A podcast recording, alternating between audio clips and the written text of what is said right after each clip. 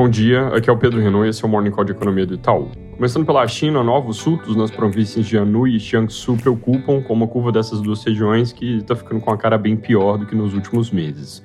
País como um todo teve 380 transmissões locais de ontem para hoje, sendo que 287 dessas foram em Anhui e 56 em Jiangsu, pedindo aqui já perdão pelo meu chinês.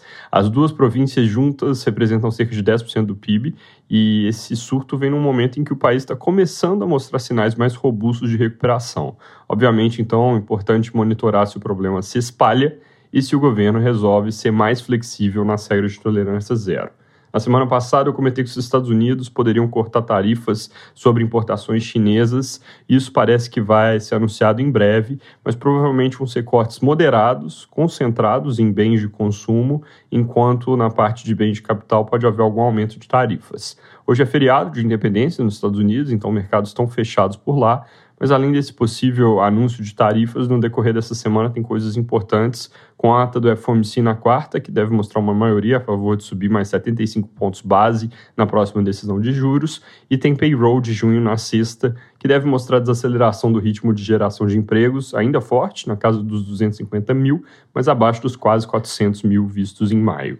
Na Europa, o índice Centix de humor do investidor veio com nova queda no dado de julho, devolvendo toda a leve melhora de junho. Ele está no pior patamar desde o auge da pandemia. Exportações na Alemanha vieram mais fracas que o esperado em maio, tiveram queda de 0,5%, enquanto o consenso era alto de 0,7%.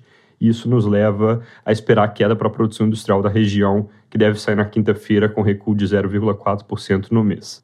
Fluxos de gás vindo da Rússia preocupam e o governo alemão lançou alerta para que as famílias e empresas façam manutenção dos equipamentos de aquecimento, buscando eficiência, de olho ali na transição para o inverno, onde tem risco de faltar gás. Antes de passar para o Brasil, vale comentar que recentemente preços de commodities estão recuando, vindo de patamar muito elevado, mas de qualquer forma em queda ao longo dos últimos dias, provavelmente influenciados pela perspectiva de desaceleração global e talvez algum alívio na capacidade do leste europeu de exportar grãos. Aqui no Brasil, a atenção dos mercados vai estar concentrada na tramitação da PEC, que amplia benefícios sociais na Câmara ao longo aqui dos próximos dias. Essa PEC começou no Senado como PEC 16, depois pegou carona na PEC número 1, que é como foi aprovada por lá, e agora na Câmara foi apensada a PEC 15, a dos biocombustíveis, que por já estar tramitando na casa, permite que se pulem etapas na análise. O relator vai ser o deputado Danilo Forte, do União Brasil, que já relata a PEC dos biocombustíveis. Ele disse aos jornais no fim de semana que deve ter o relatório pronto para ser votado em comissão especial antes do fim dessa semana. Lembrando que eles correm contra o tempo, não só para trazer rápido um alívio, mas também porque o Congresso entra em recesso no fim da semana que vem, então se não vier logo, acaba ficando só para agosto. Ao longo dos últimos dias, mais estados seguiram o movimento inicial de São Paulo de implementar os tetos de ICMS que resultam da aprovação do PLP 18. No sábado, São Paulo anunciou também redução do ICMS de gás de cozinha, isso é algo que vai além do escopo das mudanças que decorrem do PLP, e é importante ver se já no clima eleitoral outros estados podem decidir fazer o mesmo. Fora isso, ainda na política, essa semana pode sair decisão do presidente do Senado sobre pedidos de abertura de CPI. Na agenda de dados, a semana tem dois destaques, com produção industrial de maio, que sai amanhã, e o IPCA de junho, que está marcado para sexta-feira.